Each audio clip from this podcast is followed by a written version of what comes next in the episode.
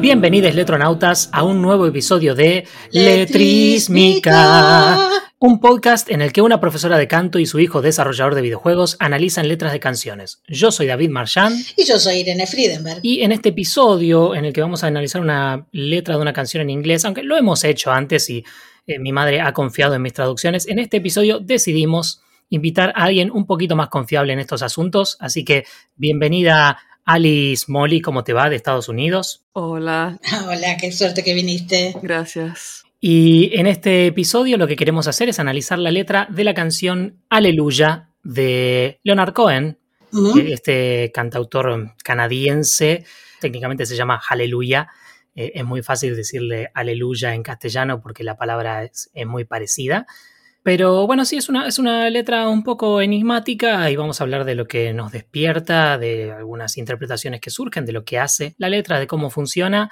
El título, por supuesto, es Hallelujah. El autor es Leonard Cohen, que nació en el 34 ah. y murió en 2016, hace un par de años. Sí, poquito. Se murió a los 82, tengo acá escrito, y esta canción la, la estrenó cuando tenía 50 en su séptimo álbum de estudio llamado Various Positions del 84, ¿sí? la canción es del 84 entonces, y era la quinta canción de nueve.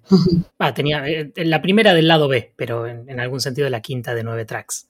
Y al menos lo que se encuentra en internet cuando la buscas es que la canción tuvo poco éxito inicial, pero en el 91, un par de años después, John Cale le hizo un cover en el cual después se inspiró este otro tipo, Jeff Buckley, en el 94, que hizo otro cover y de pronto la, popularidad de la canción ahí medio que fue explotando y todavía más después en, en 2001, cuando el primer cover, el de John Cale, nada, apareció en una escena muy emotiva de la película Shrek. Terrible escena. Sí, me acuerdo que cuando viniste a traer unas cosas el otro día, madre, abrí YouTube, puse la escena y medio que te pusiste a llorar. Terrible, me partió el alma. Después eh, puse Netflix, está la película, quise verla y dije, no, si me voy a encontrar de nuevo con esa escena, no quiero. Así que me puse a ver otra cosa. Está muy bien. Bueno, en eso estamos. Tiene 1500 versiones la canción, la verdad. Y una cosa que también nos va a complicar un poco la vida eh, en este episodio es que tiene una letra flexible. Porque Cohen, en el momento de grabarla, parece que escribió un montón de variaciones de la letra Wikipedia dice que escribió como 80 estrofas diferentes y se estaba arrancando los pelos tratando de ver cuáles iba a grabar y en qué orden las iba a poner. La versión original suya tiene cuatro de estas estrofas de corrido. Y la versión de John Cale, y por lo tanto la mayoría de los covers después inspirados en esas, tienen las primeras dos originales, pero después usan otras tres para cerrar. Sí, y el mismo Leonard Cohen en sus, en sus presentaciones en vivo no usa siempre la estructura del original ni nada por el estilo. Entonces, nada, el, texto original es un poco resbaladizo en ese sentido, el que vamos a estar dando. Así que al menos en el documento que preparé, ahí puse la letra original de la grabación del álbum Various Positions de Cohen, pero después también puse las tres otras estrofas muy populares en otras versiones. ¿Cómo se llama el, disco donde aparece, el disco de Cohen donde aparece? Varias posiciones, ah. various positions. Bien.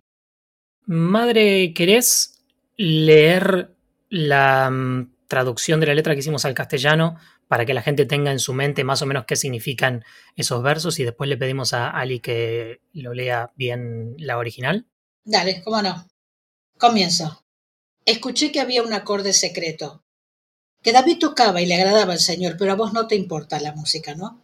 Es así, la cuarta, la quinta, la caída menor, el ascenso mayor, el rey desconcertado componiendo aleluya, aleluya.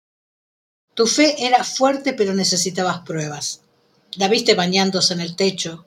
Su belleza y la luz de la luna te derrocaron. Te ató una silla de la cocina, rompió tu trono, cortó tu pelo y de tus labios extrajo el aleluya. Aleluya. Decís que tomé el nombre en vano. Ni siquiera sé el nombre, pero si lo hice, ¿qué te importa? Hay un destello de luz en cada palabra, no importa cuál escuchaste. el santo o el roto aleluya.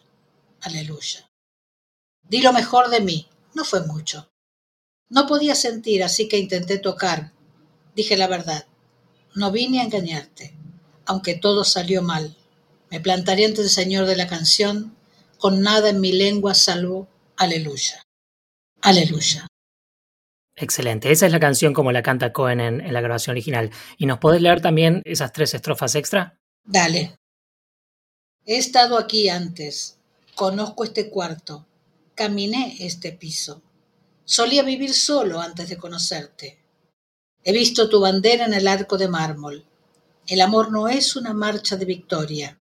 Es un frío y es un roto aleluya. Aleluya.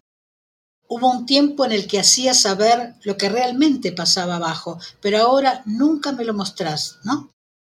Recuerdo cuando me mudé a vos, y la paloma sagrada se mudaba también, y cada aliento que tomábamos era aleluya.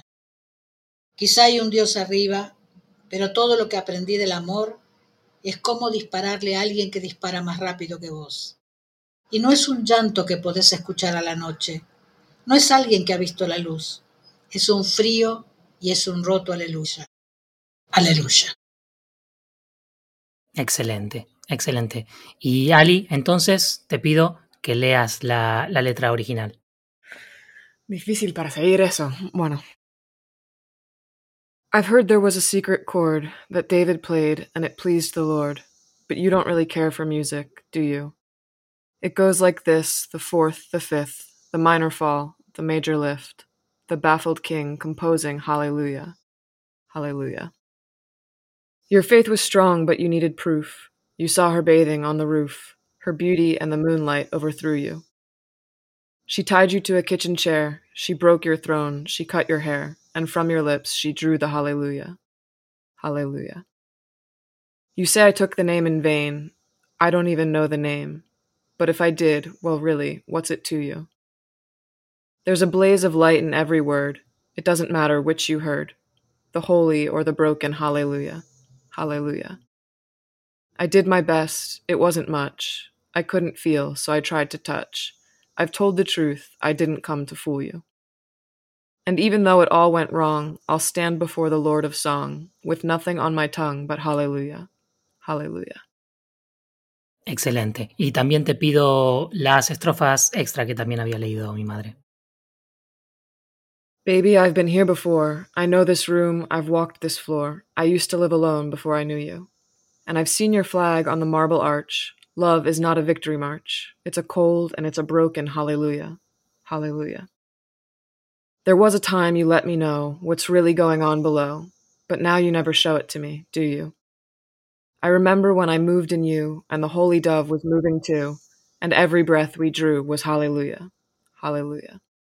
Maybe there's a God above, but all I've ever learned from love is how to shoot somebody who outdrew you.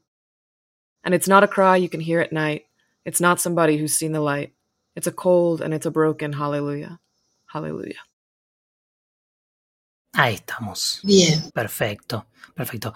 Brevemente, para resumir cómo es la estructura de la canción, no es para nada compleja. Tenemos estas estrofas que yo las llamo estrofas, pero en el documento las escribí en realidad como dos estrofas separadas, cada una de tres versos. Sí. Técnicamente son como una estrofa de seis o algo así, en el que tenés eh, A, A, B, C, C, B. Primero dos versos que riman entre sí, después uno que va a rimar con aleluya, Sí. después dos versos que riman entre sí completamente separados y después uno que termina en la palabra aleluya y después de eso el estribillo técnicamente es nada más la palabra aleluya dicha cuatro veces, cantada cuatro veces. Sí. Y eso se repite un montón de veces. En la versión original de Leonard Cohen cuatro veces, en los diferentes covers generalmente cinco, porque son los dos originales más otras tres. Pero esa es la estrofa, es siempre rima más o menos igual y la mayoría de las veces la rima es la misma porque siempre termina rimando con aleluya. Una cosa muy curiosa de la estructura de la canción, y Ali te lo voy a preguntar porque nunca se lo pregunté a una persona originalmente angloparlante, es cómo se siente esta cuestión de que la rima central de la canción para funcionar tenés que pronunciarla con cierto acento. Porque muy claramente tenés la palabra you al final de esta clase de versos que para rimar con aleluya te- tiene que estar pronunciado ya. Ah, claro. En lugar de decir do you, tenés que decir duya. es una cuestión que siempre me suena eh, muy curioso cuando escucho versiones que cantantes de todo tipo terminan o teniendo que decir duya, siendo que no es parte de su acento normalmente, o teniendo que decir do you para respetar más su propio acento, pero rompiendo por completo la rima. No sé si alguna vez lo observaste, te pregunto qué es lo que sentís al respecto. Nunca lo hablé, me sale tan naturalmente que la verdad que ni siquiera lo pensé. Ah, mira. Cuando estoy cantando esta canción, me sale tuya sin pensar. Creo que es bastante normal cambiar you allá. Si sos nativo de inglés, creo que es algo bastante natural. Mira vos, mira vos. A mí me, salta un montón al oído escuchar como personas que, o cuando directamente dicen no, no lo voy a hacer, y en un cover en el que las personas dicen deliberadamente do you y no rima para nada, siempre me parece una decisión muy arriesgada. Muy interesante, en lugar de duya mm, y que rime Me gustaría escuchar una, una de esos covers. Dale, después, después ubico alguno. Muchas veces me pasa cuando algún alumno canta esta canción, bueno, Ali justo la canta, pero otros alumnos que también la han cantado, que cuando la están cantando no le encuentro ningún sentido, me parece que es todo caos conceptual, no tengo demasiado insight con temas religiosos. Y cuando leí la traducción que hiciste, que es similar a otras traducciones, por lo menos en general, me parece que Cohen está hablando más del amor que de la religión. Y eso me desconcierta más todavía, porque algunas cosas que refieren directamente a la religión me, hacen como un ruido, un ruido raro. No entiendo cómo se puede aunar amor y religión cuando parece que se habla de un amor de pareja. Entiendo que uno pueda amar a Dios, amar la religión, eso, la fe la entiendo. Claro, sí, y para, para aclararle a la audiencia, eh, las tres personas que estamos acá, hasta, hasta donde yo entiendo, no somos para nada religiosas. Pero mm, independientemente de lo que signifique o no, de si hay un significado subyacente que podemos desenmarañar, claramente uno de los recursos que se repite frecuentemente en la letra es eh, poner imágenes eh, de alabanza o escenas que parecen sacadas de la Biblia o inspiradas en cuestiones religiosas y contrastarlas con situaciones mucho más íntimas y con cuestiones un poco a veces románticas o a veces de otro, de otro tenor, pero siempre ese contraste entre lo muy personal y chiquito de las personas y después algún lenguaje grandilocuente más, más religioso. Así que simplemente señalando cómo ocurre eso, un poquito podemos ir desenmarañando qué es lo que está pasando ahí. No sé si tenías alguna intuición más, eh, Ali, sobre cómo se interconectan esos dos mundos en esta letra. es una pregunta súper complicada. Sí, claro, es la pregunta del episodio. Responder de una manera corta. Yo pasé mucho tiempo pensando en esto y cuando empecé a cantarlo sin buscar nada, lo que se me ocurrió al principio fue que Cohen hizo la comparación porque el amor es algo tan místico como la religión, se siente igual como algo que no se puede entender fácilmente y por eso uso esas imágenes y después estaba googleando un poco más y mirando un par de entrevistas con Cohen. Y de hecho, en una de las primeras veces que está por cantar la canción en Polonia y dice que él sabe que hay alguien mirándonos siempre y que esta canción tiene que ver con eso. Y eso fue la primera vez que dijo, uh, ah, mira. quizás cree en Dios y yo nunca sabía eso y nunca se me hubiese ocurrido. Y la verdad que me sorprendió bastante y no sé por qué lo escribió, pero para mí también se trata de amor y creo que uso estas imágenes porque son poderosas y es como la comparación que hice, como David tocando eh, una nota, este aleluya al Señor como para recibir su amor de alguna manera u otra. Y después lo mismo de Cohen o la persona que está cantando el protagonista intentando hacer lo mismo como para llegar a una mujer o la persona que le interesa, ah. pero que no, no llega. Totalmente. Eh, ah, entiendo. Bien, entonces vamos con un poco verso por verso, así ah, vemos que terminamos sacando el limpio. La letra, al menos en, en castellano, empieza, escuché que había un acorde secreto que David tocaba y le agradaba al Señor, pero a vos no te importa la música, ¿no? Entonces ahí ya tenemos el acorde secreto que alude a este misterio del que también hablaba Ali, como la religión y el amor pueden ser eh, misterios o cosas inasequibles a las que nos acercamos de la misma manera poética. también está toda la carga de la música para agradar al Señor, toda la historia de la música religiosa. Que David tocaba y la grababa del Señor, así que ahí tenemos a David, un personaje bíblico. Eh, no busqué honestamente si hay alguna alusión en la Biblia a que el rey David fuera músico de ningún tipo. La verdad que no sé. Yo sí busqué y era. Muy bien, muy bien. Ah, muy bien, qué grande. Me encanta trabajar con ustedes dos porque son re estudiosos. Bien, o sea, el rey David efectivamente era músico, así que no es completamente aleatoria la, la inclusión de su nombre acá. Y acá hace lo que yo estaba diciendo, este contraste lo hace ya en esta primera estrofa porque empieza hablando de un acorde secreto, de yo qué sé, de los misterios del universo, de un rey bíblico tocando una música para el Señor, e inmediatamente después lo corta trayéndolo a lo personal. Pero a vos no te importa la música, ¿no? Es como que de pronto le está hablando a una segunda persona. Rápidamente establece al principio un yo, porque yo escuché, eh, que pareciera ser Cohen medio como personaje en la letra cantando, y de pronto le está hablando una segunda persona. Que después aparece la descripción del acorde. Claro, después describe el acorde. En realidad no describe un acorde, describe una sucesión de acordes, lo cual es una leve imprecisión musical ahí. Describe varios acordes de corrido. Es así, la cuarta, la quinta, la caída menor, el ascenso mayor y famosamente, mientras él va cantando esto en la canción, efectivamente la melodía y el acompañamiento hacen el cuarto acorde del tono, el quinto acorde del, tono, después el sexto que es menor y después la inversión de ese que es mayor.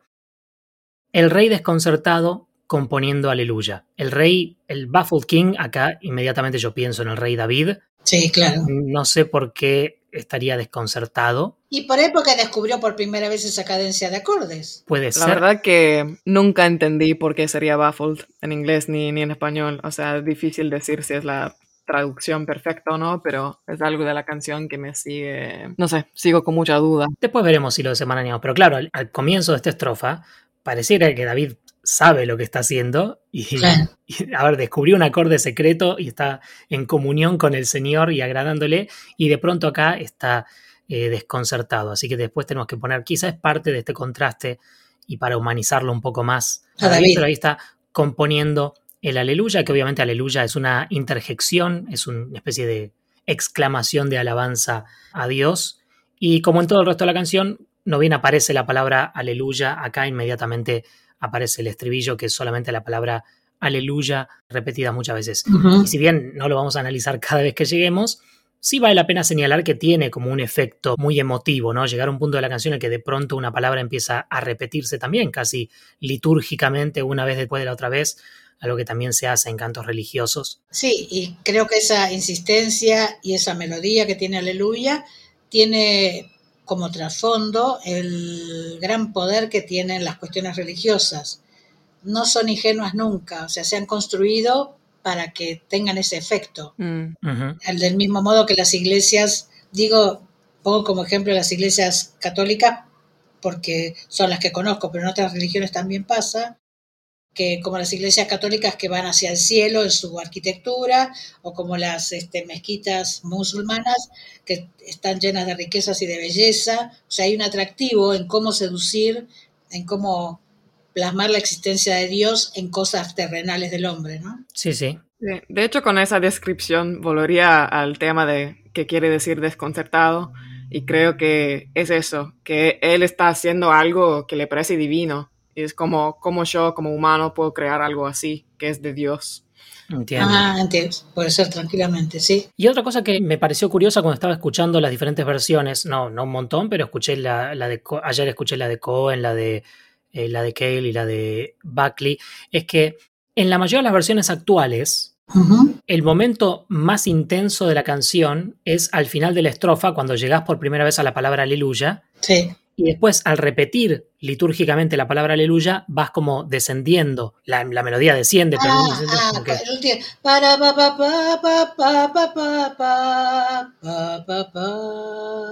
Sí, es como que vas cayendo un poquito más acolchonado hacia abajo mientras vas repitiendo aleluya como en una calma, es un poco más calmado. Mientras que en la versión de Cohen, que, es muy rara de escuchar porque nuestro oído quizá culturalmente está muy acostumbrado a todos los covers.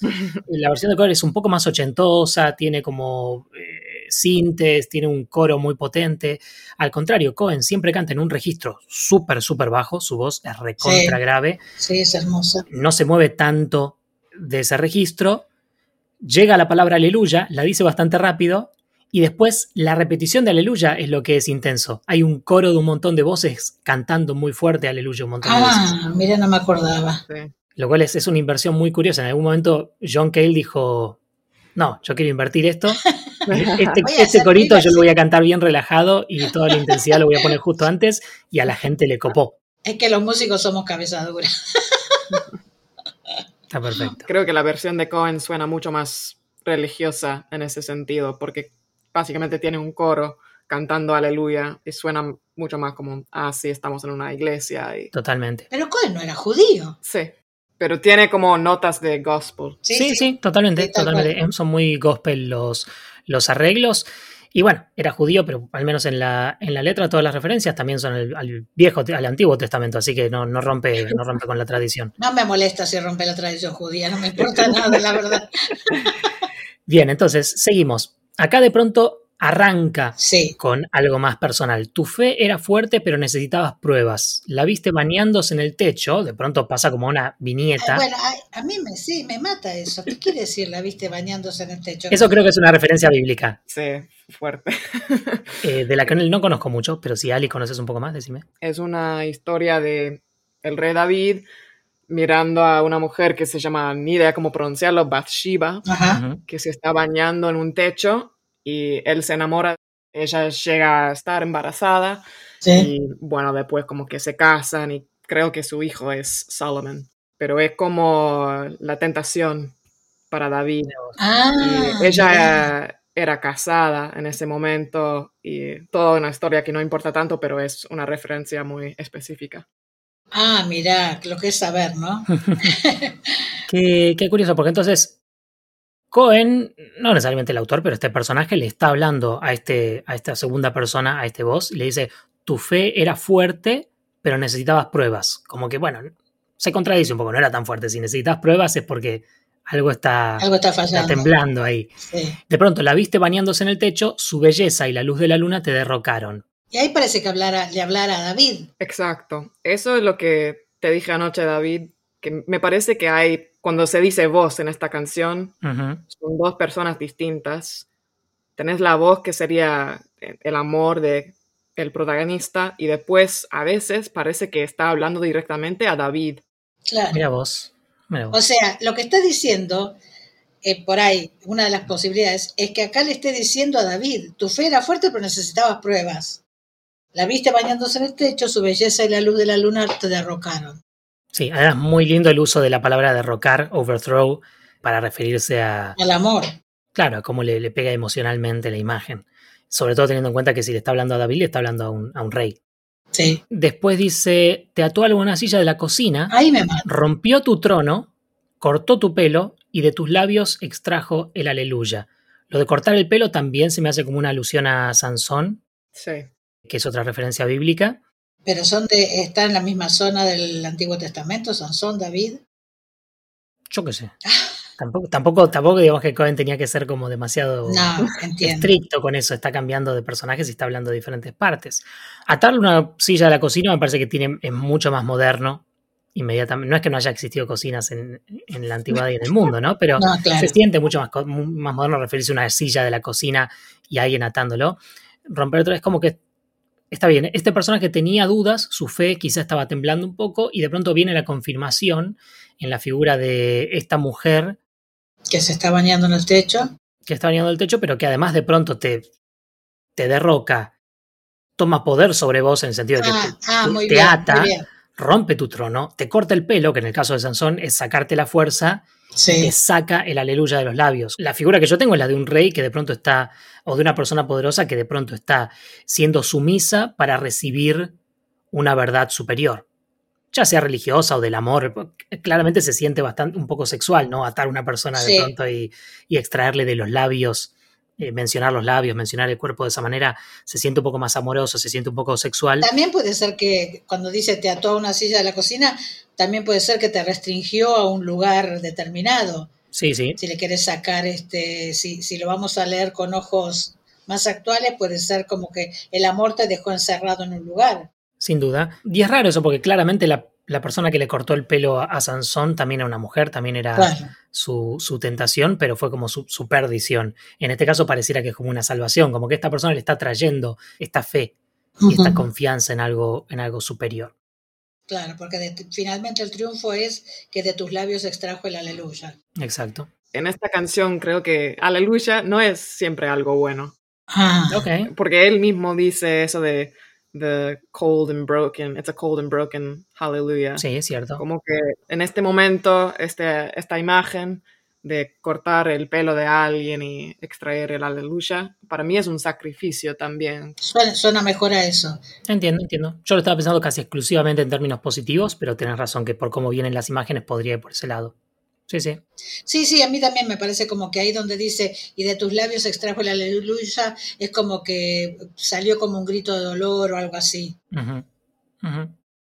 Y después viene la segunda parte de la letra en la cual usualmente conozco solamente de la versión de Cohen, que es, decís que tomé el nombre en vano, haciendo referencia a los mandamientos. Sí. Ni siquiera sé el nombre, pero si lo hice, ¿qué te importa? Hay un destello de luz en cada palabra, no importa cuál escuchaste, si el santo o el roto aleluya.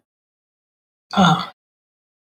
Hay un par de cosas. A mí me mata esta estrofa, pero no. Me, me, conmueve, pero no sé por qué. Una de las frases que se le atribuye a Cohen de, que haya dicho sobre lo que quiere decir la letra es que es una canción sobre los muchos y muy variados aleluyas que tiene cada persona o que hay en el mundo.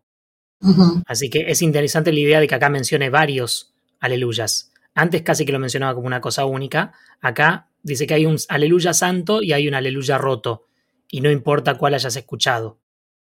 Casi como que los dos son igual de válidos o algo parecido. Toda palabra tiene una luz. Es como que cada experiencia tiene su, su verdad o su revelación. Y no hace falta que escuches una única. Así que en ese sentido es un poco romper con cierta idea monolítica quizá de la religión, podría ser por ese lado. Y cuando dice, eh, decís que tomé el nombre en vano, ¿hay algo en la Biblia sobre nombrar en vano? Sí, el, mandamiento, madre, no tomarás el nombre del Señor en vano. Ah. Lo cual creo que Ali me enseñó lo que significa. Yo, cuando trabajábamos en, en Six Vowel, yo pensaba que...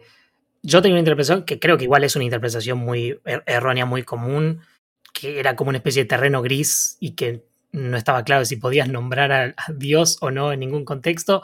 Algo lo que me dijiste que una, la interpretación más común en círculos cristianos es tratar de no mencionar a Dios por ningún nombre si no estás hablando de él, no usarlo como exclamación. Claro. Porque te golpeaste la mano con el martillo o algo por el sí, yo entendí que era, entiendo que es eso, no usarlo en vano, solamente referirse a él en cuestiones religiosas o pidiendo, agradeciendo. Entiendo, entiendo. Y entonces, eh, decís que tomé el nombre en vano, ni siquiera es el nombre, pero si lo hice, ¿qué te importa? Es, interesante y es, curiosa la frase, no sé exactamente qué significa. Parece que a veces como, ahí parece como si estuviera enojado sí. con el amor, pero con la persona del amor, con, con, su objeto de amor. le, como si le hablara eh, a la otra persona. Decís que tomé el nombre en vano, ni siquiera es el nombre, pero si lo hice, ¿qué te importa? en, términos más abstractos es rompí una regla, rompí un código que ni siquiera sabía que existía o que no sabía cómo. Que a veces pasa eso. A veces pasa, uno con otra persona hace algo que, que, que como que está fuera de, de, las normas del otro y uno no lo sabe. Totalmente. Entonces rompí esta regla que ni siquiera conocía y si lo hice, ¿qué te importa? Podrías, a ver, la idea de rompí una norma que no sabía porque era tuya, supongo que entra en consonancia con lo que dice inmediatamente después de que diferentes maneras de experimentar eh, las grandes verdades o los valores son válidas. El, santo o el roto aleluya puede encontrar cierta consonancia entre esas cuestiones. Sí, no sé, igual me cuesta mucho entender lo que dice. Bueno, también hay una razón por la cual diferentes covers no retoman tanto estas estrofas. Claro, o sea, la primera vez que leí estas estrofas fue anoche, porque nunca había escuchado la versión original de Cohen, me di cuenta. Y no, no me gustan tanto como las otras. Obviamente se puede encontrar algo importante acá, pero no sé, me parece más como que él quería seguir con las imágenes religiosas, pero no tenía más ideas y se quedó con esto que no tiene mucha, para mí no tiene mucho sentido porque decís que tomé el nombre en vano, ni siquiera sé el nombre, pero sí que sabes el nombre porque toda esta canción es súper religiosa y sabes exactamente o sea, sé que es un ejemplo, pero no sé, me pareció muy débil. Esta, no, está bien, está muy bien. Está bien, claro. La, anécdota dice que en, su momento, en el momento de grabar, Cohen terminó ah, no solamente escribiendo 80 estrofas, sino que terminó casi en bolas, sentado en el piso del estudio. Sí. Eh, viendo cuáles iba a grabar, como golpeándose la cabeza contra una pared o algo así. Eh, pensando que escribir. ¿Por qué no cambió de canción? ¿Por qué no grabó otra? Bueno, madre, vos, vos sos músico también. A veces a veces uno se emperra con sus obras. Sí, es verdad. Eh, y la última estrofa que canta Cohen es probablemente quizá la más religiosa o la, o la más directamente abiertamente en ese sentido. Dice, di lo mejor de mí, no fue mucho, no podía sentir, así que intenté tocar, dije la verdad, no vine a engañarte, lo cual es, todo muy eh, nebuloso y, habrá que ver qué, que se nos ocurre puede significar, pero termina con, aunque todo salió mal, me plantaré ante el Señor de la canción con nada en mi lengua, salvo aleluya. Como que ahí ya aparece el Señor como una especie de, de Dios, pero claramente lo adjetiva, Dios de la canción, no lo menciona de cualquier manera. No. Y es como una cosa totalmente derrotada. Di lo mejor de mí y no fue mucho, como bueno, no tenía mucho para ofrecer, todo salió mal. Así que lo único que me queda es una aleluya para cantar enfrente al Señor. Perdón, finalmente me parece que esta, esta estrofa final se está refiriendo a ese momento de la grabación. También puede estar refiriéndose al amor que no es religioso. Que algo salió mal, que dio lo mejor, está diciendo su verdad, pero bueno, todo salió mal a pesar de eso y, y este, la única persona que puede perdonarme ese Señor y por lo tanto de mi lengua solo saldrá esta palabra de alabanza. Sí, que no es raro en canciones de amor. Di lo mejor que pude, quizá no, no alcanzó, pero aquí tengo mi verdad. Sí. Acéptame, nena. y después quería así que nos tomáramos un ratito para ver estas estrofas extra que tienden a tener las versiones, las diferentes versiones. Quiero preguntar algo. ¿Estas estrofas extras son escritas por las personas que hacen las versiones? Tengo entendido que no, que salen de diferentes versiones de Cohen que ha cantado a lo largo de los años, que son parte de las muchísimas que compuso en, el momento y que después en diferentes eh, shows fue cantando, aunque sí hay muchas variaciones. Sí, la gente cambia alguna palabra por otra, cambia la, la, paloma sagrada por, por el Espíritu Santo y cosas por el estilo. Ah, porque sí, yo había leído que algunas versiones intentan hacerlo más religioso todavía. Sí, sí, sí, sí. Tenemos una muy, muy famosa. Ya, bueno, todas estas son un poco, son bastante famosas porque son de las que tienden a aparecer en, en los covers. Vos decís que son más, o sea, los covers son más famosos que el original de Cohen. Sí, sí lejos. Más. Lejos. Bien, bien. Entonces, he estado aquí antes, conozco este cuarto, caminé este piso, solía vivir solo antes de conocerte.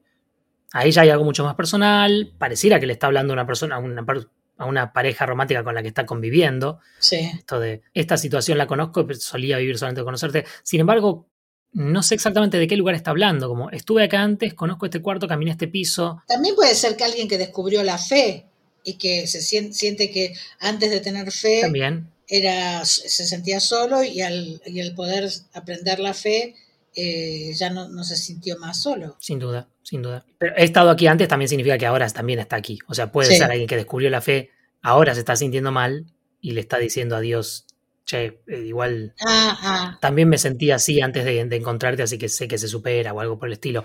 Pero después viene algo un poco de confrontación, porque dice, he visto tu bandera en el arco de mármol, el amor no es una marcha de victoria, es un frío y es un roto aleluya.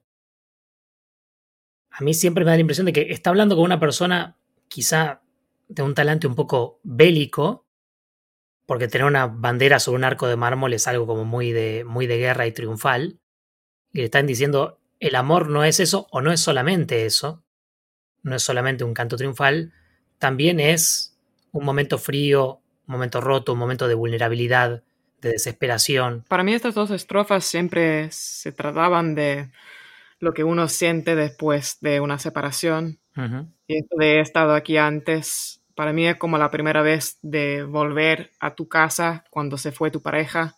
Ah. Y ves todo de nuevo, pero distinto, porque ya no tiene sus cosas y es el mismo lugar, pero todo cambió, aunque vivían solo, en, esa persona vivía solo en ese mismo lugar antes, ahora se siente distinto, es, muy triste.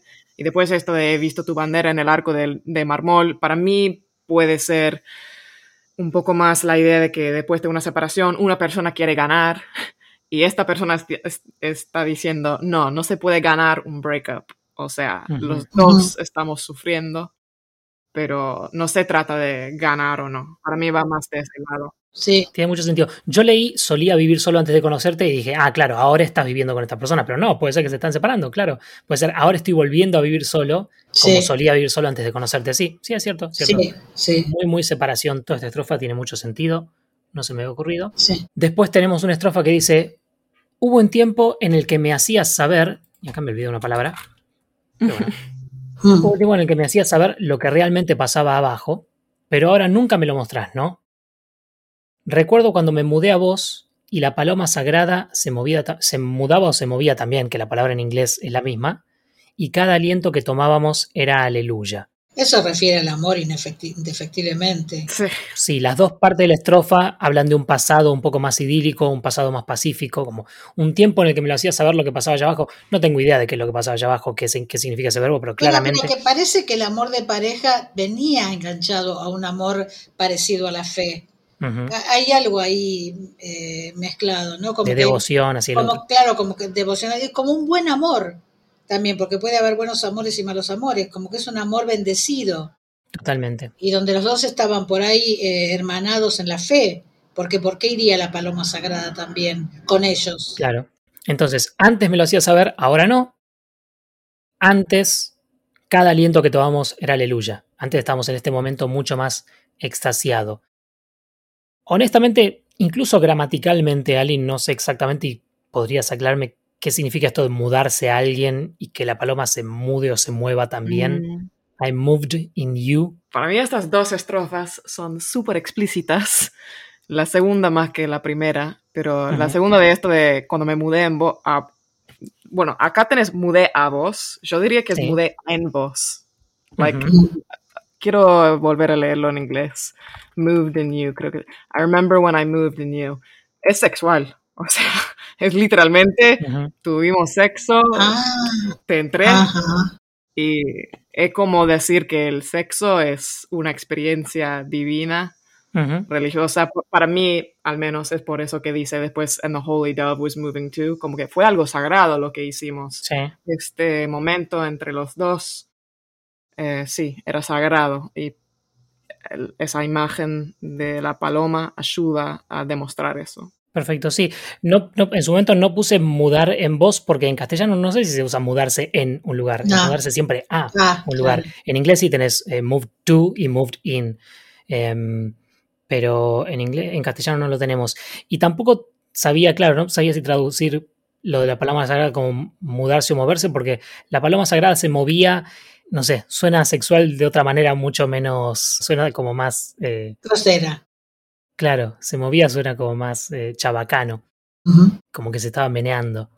Pero bueno. Bueno, para mí esa, esa parte y la paloma sagrada se mudaba también, ah, ya no es sexual eso, para mí es la imagen para decir, Dios se aprueba de lo que estamos haciendo. Claro, claro, porque la paloma aparece siempre como mensajera de Dios aparecen las estampitas, aparecen las imágenes, una paloma iluminada o algo como que trae un mensaje divino. Sí, bueno, y alguna gente lo, como te dije, lo cambiaba por el Holy Dove, en inglés, que es la paloma sagrada, lo cambiaban por Holy Ghost, que es el, Espíritu Santo, eh, que bueno, traducido literalmente sería el, fantasma sagrado, pero queda medio raro así. Y te pregunto, Ali, si le ves algún significado sexual también a al below de la parte de arriba sí, de la... Sí, sí, sí, eso es lo que iba a decir, que bueno, para mí puede significar dos cosas, esto de lo que realmente pasaba abajo, primero es lo que no es sexual, es como la metáfora de una relación, siempre tenemos cosas subconscientes, cosas que mm, nos ponen incómodos, que no queremos charlar, pero bueno, con alguien que tenemos una buena relación, estamos cómodas como para explorar esas cosas. Y creo que eso es la primera cosa diciendo, bueno, antes me decías qué te pasaba, cómo estabas, de verdad, te demostrabas esa parte de vos, ahora no, uh otra vez, pero bueno, la verdad que esto justo se me ocurrió ahora leyendo todo esto de vuelta, así que no sé si estoy de acuerdo o no, pero creo que también lo que pasaba abajo en, relación a la estrofa que viene después de cuando me mudé en voz o a voz, when I moved in you, es como, bueno, lo que pasaba abajo del cinturón, o sea, como todo esto de tener eh, intimidad sexual que antes tenían y ahora no. Entonces, claro, puede ser abajo en el sentido de en las profundidades, en lo profundo de, nuestra conciencia y también debajo de la cintura o debajo de las sábanas. Sí, sí. Sí, exacto. Bien. Mejor dicho. Y cerramos entonces con... Puede haber muchas más, obviamente, porque ya dijimos que esta letra es muy flexible, pero la última estrofa de las más famosas que aparecen en estas versiones es, quizá hay un Dios arriba, pero todo lo que aprendí del amor es cómo dispararle a alguien que, bueno, acá usa un verbo muy evocativo en inglés que significa sacar el arma. Y de hecho, sacar el arma más rápido, porque tenés draw, que es sacar el arma, y tenés outdraw, que sacarla más rápido que antes o sacarla mejor que alguien. Pero bueno, en castellano no tenemos esas formas. Y tengo un perro que está ladrando, pero bueno. Sí, ya escucho. Eh, entonces, quizá hay un dios arriba, pero todo lo que aprendí el amor es cómo dispararle a alguien que dispara más rápido que vos. Y no es un llanto que podés escuchar a la noche, no es alguien que ha visto la luz, es un frío y es un roto aleluya. Qué Entonces, en, las dos partes de esta estrofa está también contrastando una cosa más alta y más aspiracional con una un poco más real, más concreta, un poco más triste. Está contrastando, bueno, quizás sí hay un Dios arriba, entonces quizás existe este sentido de la vida y todo, pero yo vivo en esta realidad y describe una situación muy violenta como la de disparar a alguien que después podemos hablar si es literal o no, ¿no? Pero y lo que después dice es que, de nuevo, que la aleluya no es una sola cosa, no es un... Bueno, acá yo puse llanto, pero cry también puede significar grito, tengo entendido. Eh, no tiene por qué ser alguien llorando. Eh, no es un grito puntual, no es una persona iluminada que vio la luz, también es un frío y un rato aleluya. Así que sigue haciendo este contraste entre, bueno, sí, puede estar esto, puede estar esto otro. Quizá hay un Dios arriba, pero también yo tengo esta realidad eh, más, más concreta y terrible que también existe. Y quizá el aleluya puede ser una persona iluminada que tiene todas las respuestas, o quizá también puede ser un momento de vulnerabilidad y un momento de tristeza y apertura, a, yo que sé, a los misterios del universo.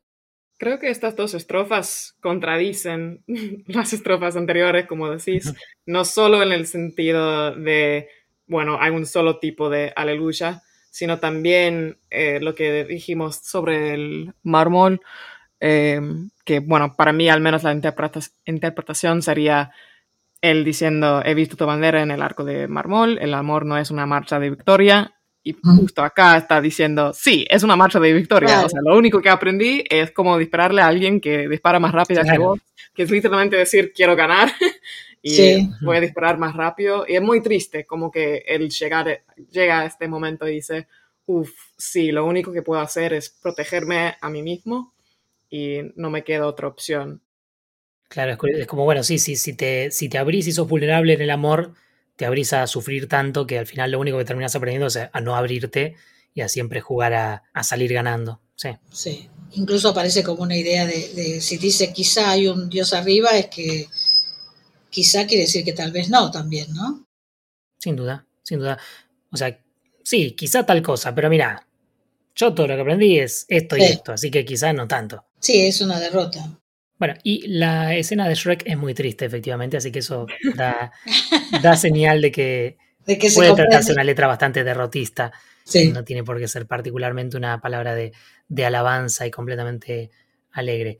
Es cierto que genera estas contradicciones porque además al, ser tan litúrgica y repetir la palabra aleluya, si no estás prestando mucha atención, quizá te parece, incluso a mí me parece muchas veces que el término aleluya es totalmente positivo en la canción y te puede llegar a parecer que es una canción muy asociada a lo religioso, pero bueno, siempre hay dudas, hay dudas porque es una letra bastante ambigua y sobre cuyo significado nada, se ha hablado mucho y obviamente no hay ninguna, no ninguna respuesta concreta y final.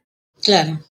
Y te digo una cosa, tiene un atractivo melódico ineludible, o sea, no se discute, o sea, es una canción que dan ganas de cantarla. Sí, sí, es como esas cosas que uno, que, que sentís que la melodía la hace necesaria por alguna razón. Yo creo que hay algunas explicaciones que hay para el ordenamiento armónico que te lleva a que una tal melodía sea más fácil o, más, o que te seduzca más para cantarla que otras, ¿no? Pero está muy bien armada la canción desde el punto de vista melódico y armónico que te dan ganas de cantarla. Incluso con, con, las formas de recitativo que tiene la pa pa pa pa pa pa pa pa pa pa pa pa pa pa pa pa pa pa eso es medio recitativo y aún y a pesar de eso te gusta porque ese, esa forma de ir con la letra te lleva al descanso de aleluya del estribillo no sé me parece que cada vez te engancha en esa en esa en varias olas te va atrapando la canción sin duda sí de acuerdo otro dato que quería apoyar porque mi versión preferida es la versión de Buckley y creo que eso informa mucho también cómo interpreto la canción porque Buckley mismo dijo que el aleluya, o sea, que esta canción, quiero buscar exactamente lo que dijo porque me gusta mucho. I think he said it was like an ode to the orgasm. Una oda al orgasmo. Sí, básicamente eso. A hallelujah to the orgasm, sí.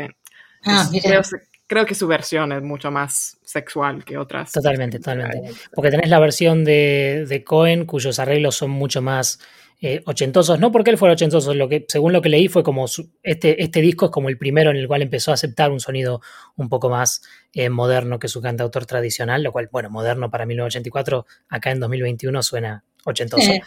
Y mm, después la versión de John Cale es mucho más sobria, es piano y él cantando y no mucho más. Y después la versión de Buckley es con guitarra, creo, y es mucho más, mucho más íntima, mucho más, mucho más sufrida, se le quiebra mucho más la voz, eh, pareciera más... Sí, es un poco más física y, tiene mucho más sentido que haya alusiones más sexuales, incluso sin cambiar tanto la, tanto la letra. Porque la letra es casi igual a la de, a la de Kale. Claro. Pero bueno. Bueno, es muy difícil esta canción. Nos costó mucho, ¿eh? Está bien, está bien. Por eso necesitamos la, la mano, la mano ayudante y extra de, de Ali, entonces. Sí. Bueno, no sé cuánto ayudé, pero. Mucho, mucho. Sí, sí, totalmente. Totalmente. Ahora simplemente tengo mil cosas para pensar. Mejor, sigo, mejor. sigo con el tema de quién es este voz en la canción, porque cambia varias veces y me parece súper interesante eso. Claro. Y si hay alguna regla, porque no pareciera. Sobre todo si había escrito 80 y quizá el voz fue cambiando en diferentes lugares y después mezcló de diferentes momentos de su escritura. Claro. Claro. Sí, sí, sí. Sí. Pero sí, sin duda, porque el yo pareciera ser mucho, mucho más constante. O sea, díganme si no, pero Sí, pareciera sí, ser más parece- que la que sí. persona. Sí, yo creo que sí. Sí, a mí me parece como que en algunos momentos, eh, bueno, el yo es siempre el mismo, y el- la segunda persona a veces es Dios, a veces es un amor, a veces es un ex amor, Y a veces soy yo. y a veces soy yo, claro. A veces es David, digo. David el Rey. Claro, el rey David. Conste que no te pusimos ese nombre con ninguna connotación religiosa. Cierto, cierto. Era difícil que tu padre y yo tuviéramos alguna connotación religiosa, pero Me imagino, me imagino. También diría que a veces parece que él se está cantando a sí mismo. Como esto de tu fe era fuerte, pero necesitabas pruebas, la viste bañándose en el techo. Está hablando del rey David, pero también puede ser como ah, como un reflejando, un poco diciendo, uff, cómo me caí en el amor, esta tentación, y ahora Cierto. me Ah, duele tanto porque yo era débil, yo era qué sé yo, pero está como usando la historia de David para reflejarse, es- se dice así, reflejarse, Sí, pero Sí. so- sobre sus propias decisiones y cómo se cayó en el amor. Mm. Ah, no, pero eh, quizá querías decir eh, reflexionar sobre. Sí, eso quiero decir. Ahí está. sí, también puede ser eso, claro. Sin duda. Sí, sí, sí, claro, eso es una buena, una buena mirada, sí. Sin duda. Es una buena perspectiva, sí. Como siendo autorreferencial, como, como mirándose hacia así, mirándose hacia adentro. Uf, otra vez caí en esto. Y también creo que hay, hay una anécdota que no tiene nada que ver con la interpretación, pero también quería mencionarla de en una entrevista alguien diciendo que había que haber una moratoria para que por un tiempo se dejara de usar aleluya en series y películas. Y Cohen dijo que, que le parecía bien, que no estaría mal darle un poquito de descanso. Y después, inmediatamente después, si lees, por ejemplo, la, yo que sé, la página de Wikipedia, aparece otra entrevista en la que Cohen dice, sí, en su momento pensé que quizá había que darle un descanso, pero no, yo que sé, cante, me gusta que siga viviendo y que la sigan cantando. Así que de corrido pueden, pueden encontrar dos frases opuestas sobre si él quería que se siguiera cantando. Y bueno, viste que las opiniones son así. Sí, sí, sí. Bueno, bueno, no tenemos mucho más entonces para... Mm, ya vimos toda la letra completamente. Ali, te agradezco de nuevo por venir. Eso, muchas gracias. Muchas gracias por la invitación. Así que les dejamos, gente, con nuestra versión. Nuestra versión. De Aleluya de Leonard Cohen. Y nos vemos o nos escuchamos en el siguiente episodio. Bom, bom, bom, bom. I've heard there was a secret chord that David played and it pleased the Lord, but you don't really care for music, do ya? Bum. It goes like this the fourth, the fifth, the minor fall, the major lift, the baffled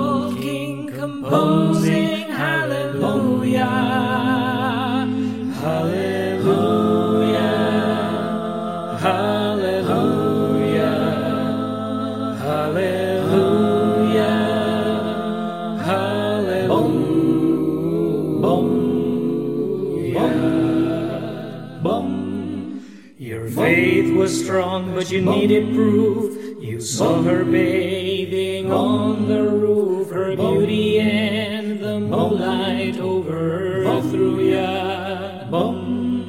She tied you to a kitchen chair, she broke your throne, she cut your hair, and from your lips she drew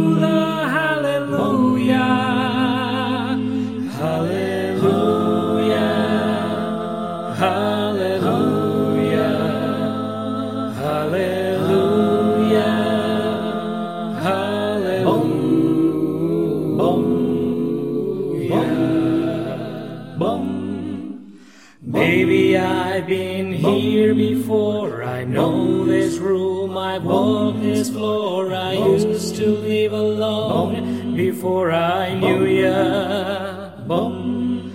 And I've seen your flag on the marble arch. Love is not a victory march, it's a cold and it's a broken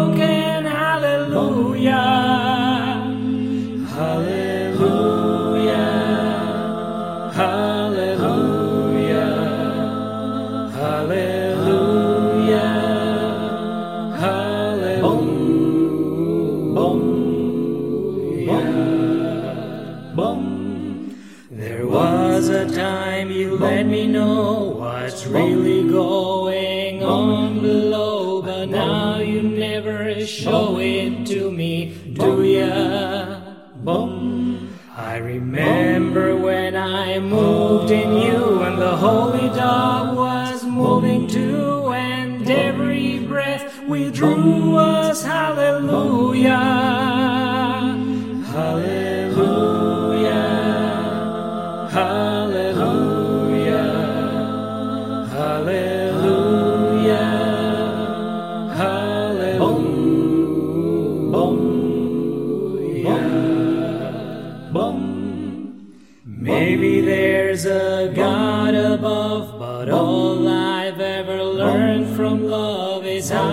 Shoot somebody who outdrew ya. And it's not a cry you can hear at night. It's not somebody who's seen the light. It's a cold and it's a broken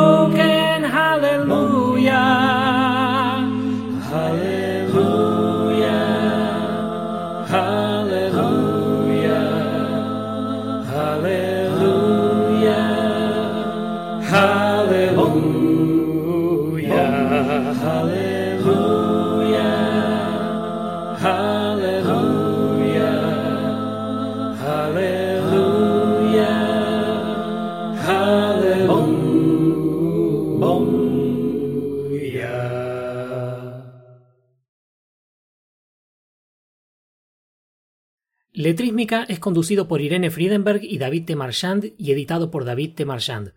Suscríbanse y déjenos sus comentarios en YouTube o donde sea que escuchen podcasts. Síganos en Facebook o Twitter, compártanos en cualquier red social y escríbanos a letrísmica.gmail.com.